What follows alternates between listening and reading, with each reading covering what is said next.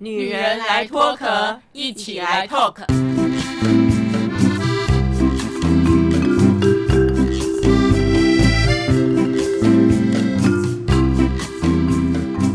女人的一生中，在每个阶段都有不同的课题与挑战。让我们脱下外在的保护壳，探索内心与自我 talk。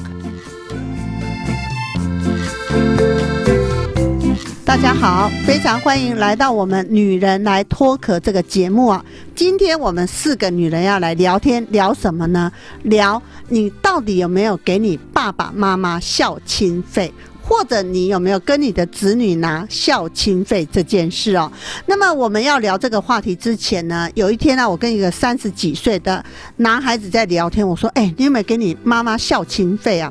他说呢，他以前呢工作收入很多的时候，他每个月给他妈妈三万块。我说：“哇，那表示你收入蛮多的哦。”但是等到他跟朋友合伙开公司做生意的时候，他妈妈就跟他说：“你好好把自己顾好就好哦。”那他。他当然一一刚开始哦，呃，开公司有很多的支出嘛，所以呢，他从此以后没有再给妈妈孝亲费。所以他那一天哦，听到丁丁在讲讲孝亲费这件事，他就说：“嗯，如果我。”比较稳定之后，我是不是应该再给我妈妈孝亲费？所以，我们今天要来聊孝亲费这件事哦。首先呢，我们要跟这个左拉来聊一聊，因为我们知道左拉家里呢兄弟姐妹很多，我就开玩笑说：“哎，左拉，你爸妈应该很高兴。年轻的时候要养小孩很痛苦，可是呢，你们家总共生了八个孩子，一个人不要多，一个人给五千块的话，哎，一个月就有四万呢，退休金都有了。”啊，听起来是的确不错，可是其实也不是这样子哦，因为呃，因为我妈妈身体状况一直不太好，在我大二的时候其实就得癌症，那那时候呢，其实你知道，因为以前就也没办法留下太多嘛，对不对？所以呃，那个时候呢，就开始其实是花费比较大的啊，所以那时候我们大。我觉得我姐姐们比较辛苦，说实话，就是她们虽然都嫁出去了，我觉得这议题可以讨论一下，嫁出去的女儿要不要拿回钱回家呢？那呃，在我家呢，是我姐姐们是会拿钱回家的。那我后来才知道，其实他们都是偷偷拿，就是不敢给我姐夫们知道，然后每个月要拿回来八千。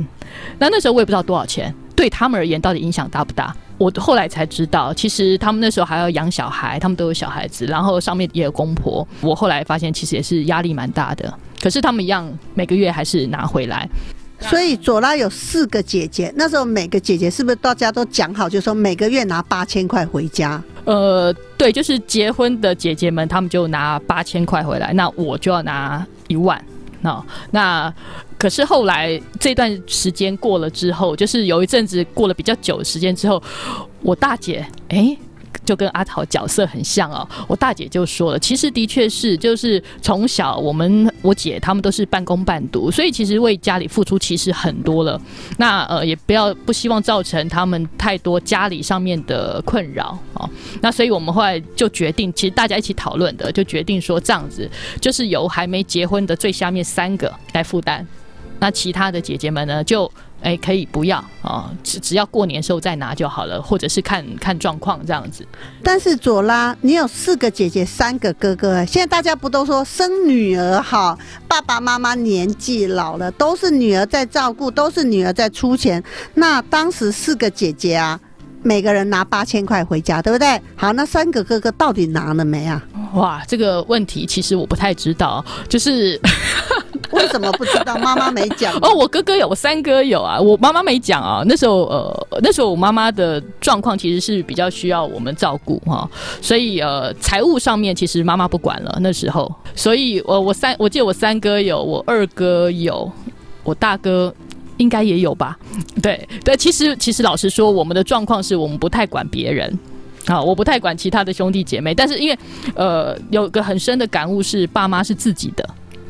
就是呃，不论呃兄弟姐妹怎么样，我觉得呃孝亲费这件事情是取决于自己，呃觉得应该不应该。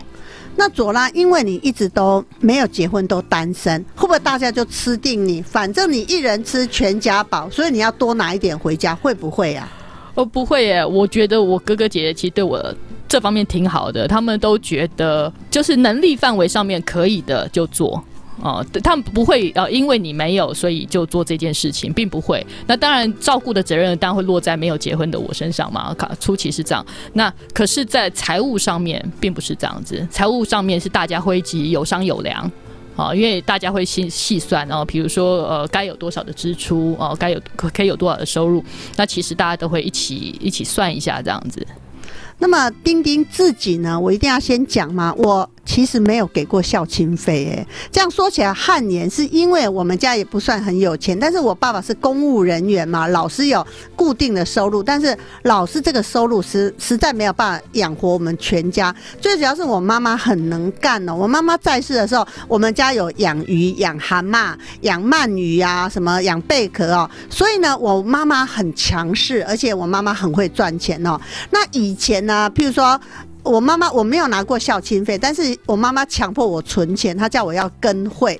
但是你的丁丁从二十几岁就开始到世界各地去旅游嘛，只要我要去旅游，我跟我妈说妈，我这个要出国哎，我妈就说啊，这个月回家几 m e n 等啊，你赶快出去玩哦。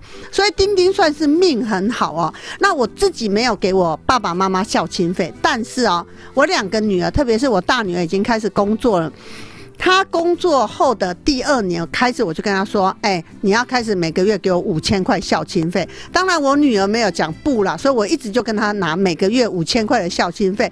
我朋友就问我说：“哎，丁丁，你自己没有给你爸爸妈妈孝亲费，你为什么要跟你小孩子拿孝亲费？”我说：“哦，不。”因为呢，从小对我女儿，我两个女儿，他们要做什么事情，他们要出国旅游，呃，出国游学或者出国念书，我都是支持的哦。那现在你们长大了，赚钱了，是应该要支持我。我觉得我拿我女儿的孝心费是大家支持的这个概念哦。所以我们要回到我们这个老大阿桃哦，在家里是大姐啊，那你有给孝心费吗？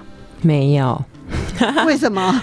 嗯，我我的爸妈跟那个丁丁的爸爸一样，是那个公务人员退休，所以他们有退休金。那其实也不是因为他们有退休金，我们就不拿孝亲费不孝顺，是因为我们是以前住南部，然后刚开始赚钱的时候，我们在台北租房子已经很辛苦了，那时候薪水又很少，所以我们那个没有能力给啊。那我因为是在一个日商工作。所以我的弥补方法就是每年就是过年的时候，因为有年终奖金，那我就是利用年终奖金多包一点。然后因为我们公司有很多家电，那时候的很新奇的家电啊，比如说那个大型的电视啊，什么吸尘器啊，那个免治马桶，哇，我爸爸可是三十年前就开始用了，所以其实我就是用这样来弥补一下。就是代表这是我的孝心，所以我们家大概那个家电设备应该都是我买的，所以用不同的方法来那个表达。那你自己的儿子啊，跟。丁丁啊的女儿年纪差不多，也到社会上工作了。那你有跟你儿子拿孝亲费吗？没有哎，他能够自己过得好，不要来烦我就好了。我我觉得，因为可能我们家也蛮自由，也蛮弹性的。因为我爸妈也没有对我们有任何要求，所以我也没有习惯跟孩子提出什么要求。现在的年轻人，其实我觉得他们只要能够有一个自己想要做的工作，收入能够养活自己。以后的事情，他是不是养我？我上次没有想那么多，我都自己养好我自己就好了。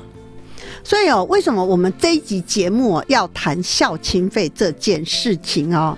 事情是怎么样呢？因为呢，丁丁认识一对长辈哦，这对长辈呢，呃，老公七十岁，老婆六十五岁哦，他们当然都是自己退休嘛，然后有退休金哦。可是呢，这个老婆很坚持，就跟他三个儿子说。不管怎么样，你一个月三千也好，五千也好，就一定要给我孝亲费哦。然后呢，我就说，哎，你为什么这么坚持？他说，因为他从他很多年龄相仿的朋友来看这件事，就是如果你不跟儿女拿孝亲费哦。感觉上那个连接是断了。我说哈，为什么这样会断呢？他说是这样子，因为呢，就因为你知道，常常有很多儿女就觉得啊，我爸妈不需要啦，这个也不需要，那个也不需要。他觉得要我们呢，年纪大了以后要让儿女觉得这是需要的。不晓得我们的会议呢，你的看法如何？我的看法如何？还是丁丁要听听看我的实际情况如何？当然，我们要先分享你的实际状况。好，呃，应该是说，呃，因为学校毕业了就出来工作嘛。那刚开，我妈妈又是一个算是很能干、很会理财的人呐啊，所以呢，那个时候我记得我要出来工作的时候呢，我妈妈呢就有就有来跟我聊一聊，她就告诉我说啊，说我出来工作以后呢，开始领薪水了，我每个月薪薪水呢应该要有三分之一呢要放在家里这样子。所以其实那个时候因为年纪很小嘛，然后呢就觉得妈妈这样讲呢好像也很有道理，因为我们家住台北啊，就是吃家里住家里呀哈，然后呢就觉得哎好像也是这样，所以呢我就很理所当然的一直到我结婚前，我都是用这样子的，不管我薪水调薪到什么样的程度啊，我都是拿三分之一回家这样子。那很好玩的就是后来呢，就是因为我们慢慢跟弟弟，因为我跟弟弟妹妹的年纪有一段距离嘛，那慢慢的，哎，弟弟妹妹也出来啦，我弟弟就出国啦，然后我妹妹后来也出国，后来我才发现说，哎，他们好像呢都没有给孝亲费，哎。有一次呢，我们就聊到这个话题嘛，然后呢，我们我我就开玩笑觉得说，跟我妈妈说，我觉得好不公平哦，为什么呢？他们都没有拿孝亲费，而且呢，他你还资助他们出国的费用啊，哈。然后我妈妈当时也没有回答我，可是你知道吗，丁丁？后来我发现一件事情，我发现呢，我妈妈之所以会跟我拿孝亲费，是因为我妈妈自己也是长女，她在她自己的原生家庭，她也是长女，然后呢。从小呢，他我外婆呢也是跟他说，你你工作了以后，你就要拿拿多少钱呢回家。我觉得我妈妈也不，因为我爸爸妈妈他们自己的理财啊，跟自己的财务状况都还蛮好的，所以我觉得我妈妈也她也不是因为她需要我们这个钱，而是她那个时候可能也是第一次女儿长大了嘛，然后她就好像很理所当然用她以前我外婆对她的方式，她就直接这样讲了。所以那个时候，当我抛出那个不公平。的这个这个议题的时候，我觉得我妈妈有一点点。好像不知所措啊，所以其实那是我第一次哦碰到这样子的一个议题，我就印象很深刻。所以呢，刚刚呢，丁丁在跟左拉还有在跟那个阿桃在讨论这个儿女的孝亲费的时候，其实这个问题我很早就想了。所以呢，在我孩子还没有真的还没有出来工作的时候，我那时候就告诉我自己说，我很想做一个呢，像我爸爸妈妈他们那种财务独立自主，然后所以呢，不用呢依靠。孩子呢给孝亲费呢就可以过得很好的人，所以呢，当我大儿子呢他出来工作的时候呢，我呢就很理所当然的告诉他说：“你要记得啊，你现在已经开始独立出来，大你大学毕业了，你已经独立了，所以呢，从现在开始呢，你要为你自己的所有事情呢负责任。”啊，然后呢，这个包含了你的财务呢也要独立。其实我那时候在讲这个话的时候，我就是，其实我觉得也是另一种表达，就是我从我没有奢求他要给我孝亲费，哈。可是呢，我觉得孩子哦，很很很好玩的是，可能呢，在后来我虽然没有给孝亲费，可是因为逢年过节我们都会给父母红包嘛，我觉得孩子都是看在眼里的。所以我大儿子他第一次呢去国外工作，然后过年的时候回来。的时候，他呢那一年过年呢，他就很自然的包了一个红包给我，然后呢，他还有包给他的外公外婆一个红包，然后呢，我觉得他那个时候呢，就是他还有跟我爸爸妈妈说了，说呃感谢他们啊，从小照顾他。那这就还有扯到另外一个话题，就是呢，因为呢，我的大儿子呢，他从小是我妈妈带大的，那那个时候我就记得，因为对我来讲呢，他是我的第一个孩子，那可是对我的原生家庭来讲。呢那是第一个孙子辈嘛，所以大家都很保护他。然后呢，我就很理所当然的呢，把我大儿子呢交给我妈爸，交给我妈妈带。各位你知道吗？交给妈妈带孩子，要不要给孝心费呢？要不要给保姆费嘞？哎，这个问题大家都在讨论。对，你知道吗？那个时候我的理所当然是当然要给啊，因为今天我就算不给我妈妈带。我给别人带，我也是要付保保姆费嘛，对不对？而且那个时候我妈妈没有很想帮我带，因为我妈妈他们那时候都常常要出国，然后每天早上啊，他们都要爬山运动哦，所以那时候呢，我妈妈其实并不倾向帮我带孩子，因为她觉得带了孩子呢，就多了一份责任，而且就好像感觉被限制的感觉。可是因为那是我的第一个孩子啊，我就觉得好像很不放心，觉得还是应该要让妈妈带。所以那个时候呢，我就跟我当时的前夫讲好，就说我要把孩子给我妈妈带，然后呢，我每个月呢要给我妈妈呢两万块钱的保姆费。哇，你不知道这件事情啊，就像晴天霹雳的这样爆炸炸开了。我那时候，我那个时候的前夫就回了我一句话，他说。哪一个哪一个爷爷奶奶带自己的孙子要付钱，一点都不是出于爱心在带孙子，你知道吗？他讲了这句话的时候，我非常的生气。我觉得这个也有一点哦，是对我们后来的婚姻哦，呃，投下那个未爆弹也有很有关系。因为那时候我觉得这牵扯到很多个问题。第一个，我觉得我们价值观差太多；第二个，我觉得他在侮辱我的父母亲，因为我觉得是我自己觉得我。爸爸妈妈帮我带孩子，我很放心，所以我要把我的孩子给我父母亲带。可是他却安了我爸爸妈妈一个罪名，认为说他们不是因为爱心然后照顾孙子，是因为怎样？其实那个时候那个当下哦，哦，我看着这个人的脸哦，我真的觉得，丁丁，你知道吗？我那时候看到这个人的脸的时候，我心里想说，哇。我可能没有办法跟这个人再继续走下去。也许你会觉得我当时太夸张一点，可是真的，因为我觉得他那个时候用的那个语气哦，跟跟那个话语哦，真的真的有深深的刺到我。可是我这个人很奇怪，人家越是这样讲，我就越觉得呢，因为他是不对的人，所以我就越要坚持我要做的事情。所以呢，我觉得呢，从此以后呢，我就是把我妈呃把孩子呢给我妈妈带这件事情呢，变成一个很理所当然的事情之外，另外一件事就是这个保姆费也理所当然的认变成是我要出的钱。好，我觉得这个这个中间哦，就变成后来我跟很多呃不管是好朋友啊。好姐妹或是个案，我都会觉得，其实这些事情哦，都是要事先聊好的，不然呢，这个事情哦一定按了以后，所以你知道吗？后来啊，我在带孩子的过程中哦，我这个大儿子他所衍生出来的任何一个费用，都是要由我买单。刚开始是保姆费嘛，那后来呢，就是因为我们总是因为孩子慢慢大，你会想要给孩子买一些书啊，买一些有益智玩具啊，或者是要上一个什么样的课程啊？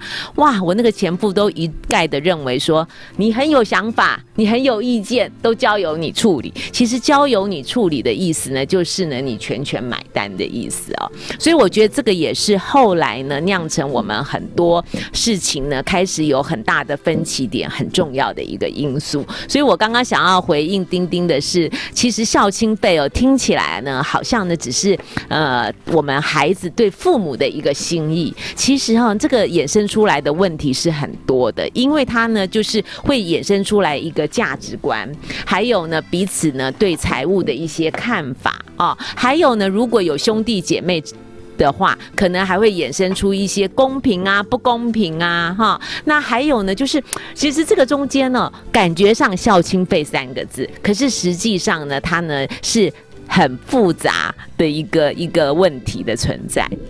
刚才听了会议哦，跟比如说孩子给妈妈带。到底是给保姆费还是当做孝亲费？其实听众朋友听到这里，很多人一定都是这样合并，哎，就觉得我给我妈妈带，然后呢，我每个月给她的保姆费合理呀，那等于说又一干里狗又给了孝亲费。阿桃，你的想法呢？我刚刚听那个会议这样讲，我真的也很有感触。不过我跟慧仪其实有一样的态度。我想要这样做，但是我不会直接跟我的另一半这样子表达。嗯，我其实是一个对家里面很大方的人，就是爸爸妈妈的这个照顾，我是应该放在心里的。那你嫁过去了，另外一半的父母要不要照顾？当然是要。可是问题是，我不可能把他们当做跟我自己父母一样这么平等。所以其实我自己知道，我做不到平等这件事情。所以在一开始结婚的时候，我就跟他讲。我给我们家的跟你给你们家的是分开的，我我要拿回主导权，就是这个夫妻呃的财务独立部分，我要给我妈多少钱，不要你管。其实我心里面是这样，但是我讲的很客气，就是哎那个就是你给你父母的，然后我给我父母的，我自己想办法。所以就是我们从此都不会再去针对这个东西有任何的意见或讨论。所以如果是像那个问题，因为我一开始是跟呃公婆一起住，所以小孩我是给保姆。为什么要这样呢？是我还是站在我爸妈的立场，是我不想用孩子去绑住他们。即使我觉得这个儿子很宝贝，但是我觉得给专业人带好了。所以我是到孩子已经两岁半之后可以上幼幼班，我才把他带回我妈妈家。所以他只要帮我带回家，跟他玩一下，准备晚餐就好了。所以最辛苦的那段时间，我还是让专业的人做，所以保姆费就没有这件事了嘛。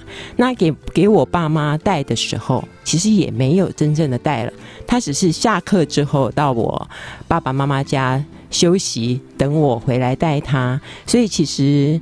我从来没有去针对这个所谓的保姆费跟孝亲费这上面对它的定义有去很明显的做了一个做了一个分配，所以我觉得因为很容易做到不公平，也很容易会有这种会议刚刚那种心情。其实我那个是放在心里面的 OS，但是我没有拿出来做讨论，跟我也不让他对我这个要给多少钱有任何的发表意见的机会。听到这，我真的是想要讲一下，有个我一定要分享一下那个我大姐的故事哦，因为呃，我大姐是个很孝顺的人，那我大姐夫也非常的孝顺，这很有趣啦，因为呃，我大姐是跟我大姐夫他们就是爸爸妈妈住在一起，因为都很孝顺，对不对？大姐呢就会想要哎，对我爸妈有点比较有一些那个照顾吧，对不对？好了，那我大姐夫也很孝顺，所以呢也会给。爸爸妈妈住在一起都会给孝亲费，那你知道这公平这件事情呢？就我就看到了这一家子发生了很有趣的变化，就是当我大姐夫的，譬如举例，假设他给三万块给他的父母孝亲费的时候，我姐姐就会觉得啊，那我要孝顺我爸妈呀，所以呢，我姐姐也会自己拿三万块给给我爸妈，然后呢。那所以呢，这这对夫妻非常的可爱，就不断的把他们家自己掏空，一直给他们两个父母，输人不输阵。对对对对，然后我就发现，哇，这 这等到最后呢，我姐有一天才突然恍恍然大悟说，哎，其实我们俩的钱都没了，因为都发出去了。很有趣，这是个风险哎，真的。而且啊，重点是这两个夫妻赚的钱还要够哎。比如说，老公这个月给爸爸妈妈三万，公婆三万块，然后呢，老婆就拿三万块回去给自己的爸爸妈妈，哎，这样就六万呢。是。那家里生活开销怎么办？所以我觉得美其名是谈到了孝亲费，可是，在每一个家庭跟每个环节当中哦，哎，真的，你说真的能一刀切下去，好好的讲这个钱要怎么用，真的很难呢。是啊，而且呢，刚刚我是刚刚才听到，呃，阿桃和丁丁讲的时候，我才觉得说呢，其实呢，孝亲费跟保姆费，其实它有的时候真的是一体两面呢。尤其是呃，我们把孩子呢，我那时候把孩子呢给我妈妈带，其实应该是说我孩子在一岁之前是我妈妈二十四小时带。然后呢，满一岁呢，到两岁上幼稚园的时候呢，就是白天带。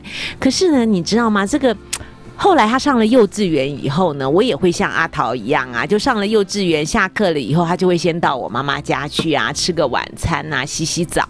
可是那个时候，我发现呢，我既没给孝亲费。又没给保姆费，我刚刚才才才想到这件事情啊，所以我就会觉得，其实有的时候家人之间呢，你觉得你好像有算清楚，可是事实上哦，那个账真的很难算清哎。所以呢，如果严格算起来，应该是从我大儿子两岁以后，我就既没给孝亲费，又没给保姆费。可是呢，孩子呢在那里呢吃吃喝喝啊，或者是呢，呃，有的时候呢得到外公外婆的额外照顾，其实那。这些都是没有付费的。那么谈到了要不要怎么个算清楚法？哎，真的像刚才一听到这四个人当中，就丁丁好像跟女儿算的最清楚哦。你每个月，譬如说你工作一年以后，第二年开始每个月给我五千块的孝亲费，但是你知道吗？丁丁可能每个月花在他身上的钱。可能远远比五千块甚至一万块还要多哎哎，如果这样算起来，丁丁是亏本的哎。对啊，养孩子本来就是亏本的。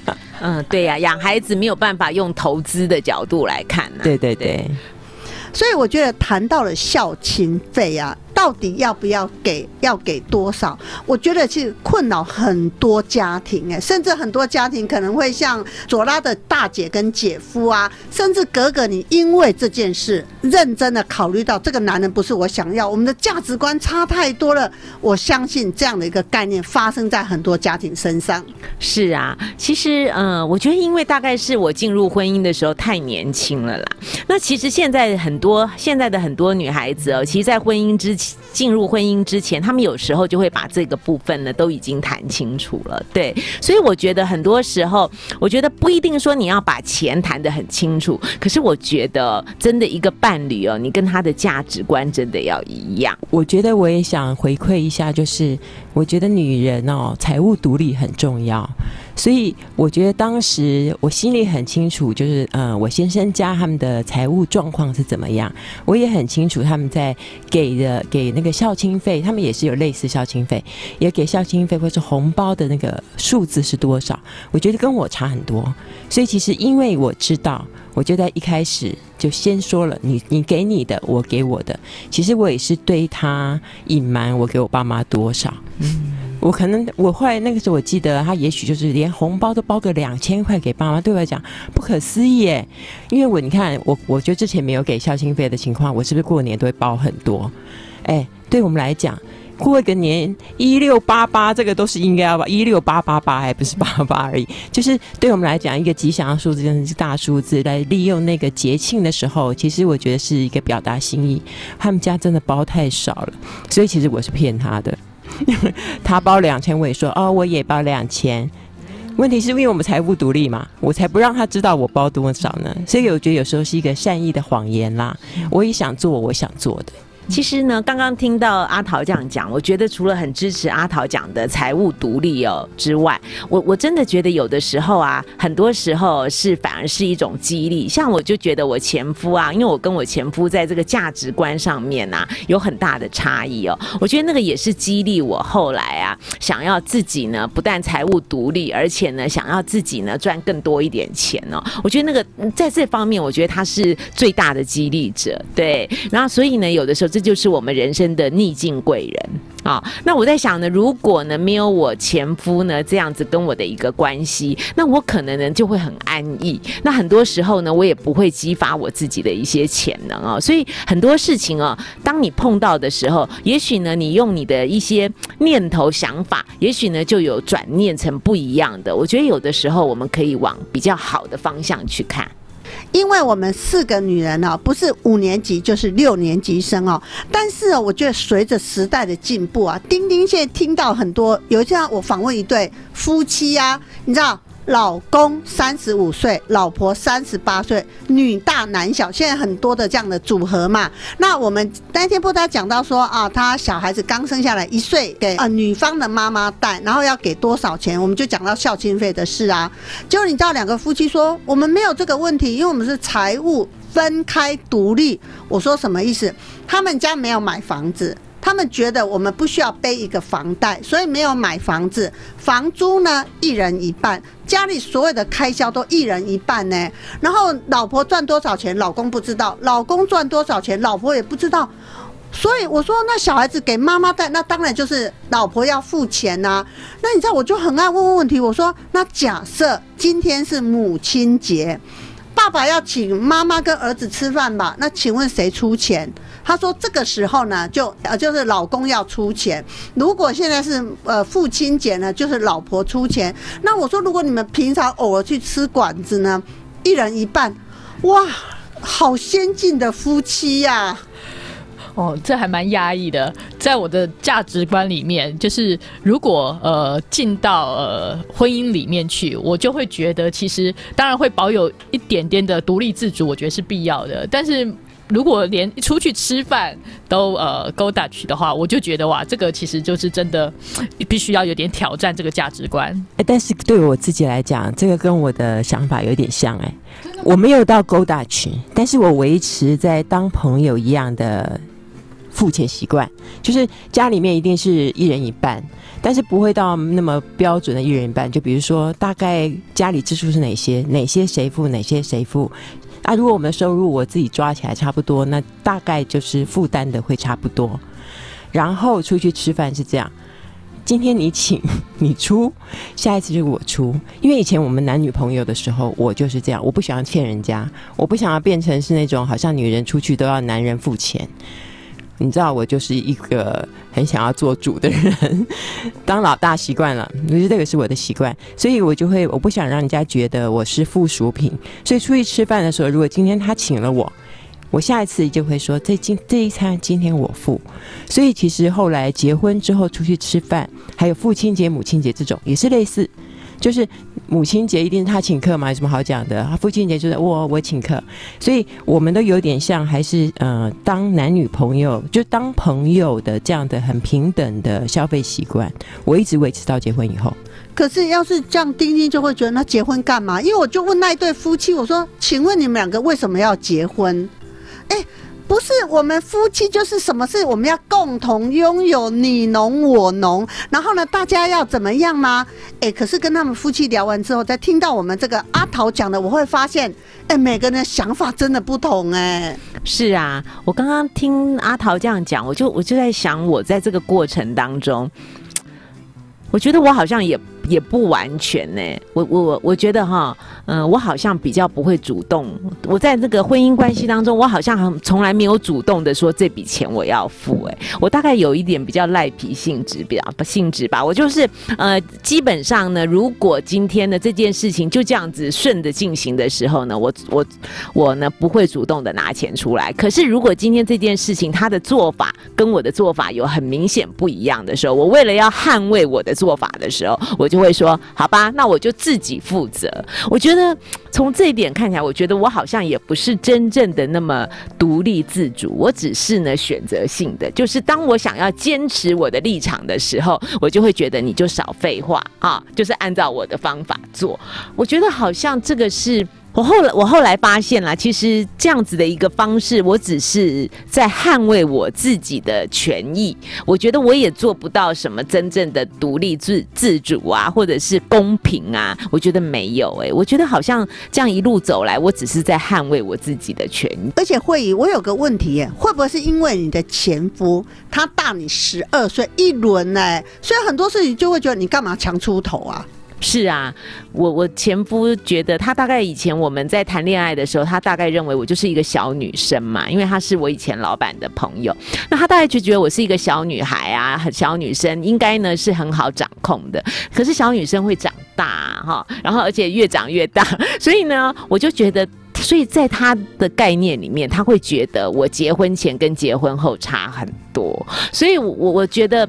有可能呐，因为有的时候你真正进入婚姻关系里面的时候，很多东西它会变得很现实，哈，很实际。那还有一个，我觉得女人进入婚姻关系有有的时候，尤其是当了妈以后，她会变得比较成熟，她很多事情她会开始去考量权利啊、义务啊什么。那以前当小女生的时候不会考量。所以我有时候会觉得很多事情是因有可能是因为呃慢慢自己长大成熟了，可是也有可能是因为我自己的身份跟角色不一样了，所以我可能考量的东西也开始不一样了。那还有一个，我觉得，因为你知道吗？女生哦，她开始进入职场的时候，刚开始进入职场，跟她到了职场呃一奋斗一段时间以后，慢慢呢有她自己的一个位置之后，她很多的时候呢，她的自主权呢也会出。出来越来越多了，所以我觉得很多事情它都是在慢慢慢慢的改变当中。可是呢，我们家里的那个我的前夫呢，我觉得他的改变很少，他从头到尾呢都是那样子的观念，所以他并没有随着我成熟而变得更成熟。对，所以我们中间的歧义就会越来越大。所以。听众朋友听到这里，你会觉得我们今天是在讲孝亲费啊？怎么会拉了这么远？没错，我觉得人常常是从一件事情决定要怎么做，就会衍生到每一个人的价值观、行事风格不一样啊。那么左拉，你单身，但是你有四个姐姐、三个哥哥，所以你有很多的侄儿侄女，他们到底有没有给孝亲费啊？哦，对哦，我我是十二个。小孩子、小朋友的啊，小阿姨这样，不过他们已经都大了，其实已经有些都已经开始开始工作上班了。这样有没有给孝亲费啊？其实有的有，有的没有，那取决于他的爸妈要不要请他们给这样。那其实我问过这个问题，我其实我是比较传统一点点，我就说为什么不让他们给呢？哦，就即使他们其实是没有这财务上的需求啊，那我说可是这个是一个呃代表一个价值观，就是我觉得这是一个感觉你是也不是义务，而是说你对于爸妈的一个回馈。那但是这个就其实就是一个很大的不同的看法，就比如说我有姐姐，她就说，哎，她把自己照顾好就好了啊。那他们其实也都很好这样。那有的是认为说，哎，不行哦，反正不论多少，你就是给我拿三五千出来。那这个其实那个只是代表的意义。而不是说那在于那个钱，所以呃，我看到的的确有不同的争争议啊，但其实都都是属于价值观。但是我看到背后其中的同样的一点，那一点就是我觉得呃，父母对小孩子的关爱，好那个爱其实是一样的，不论他用什么样的形式教他做，其实他都是希望他们在这里面学到一些，然后呃，表达他们对，因为言教不如身教，所以其实他们在做的事情，他未来他的小孩也会看到。其实他在做的是这件事情，所以呢，从孝亲费谈到了各种关系当中的纠葛，我觉得哎，这个话题真的很有趣哦。不晓得听众朋友，你有没有给孝亲费？那收音机旁有很多女儿们呐，是不是你直接给你小孩子给父母带呢？就直接把这个孝呃保姆费当孝亲费呢？我想每一个家庭发生的都不一样哦。下次我们可以。就别的面相好好来探讨啊！我们就下次见喽，拜拜。拜拜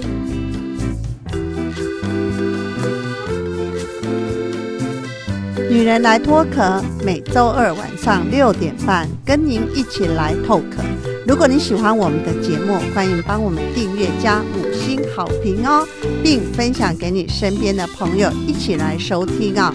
女人来脱壳，我们下礼拜见喽，拜拜。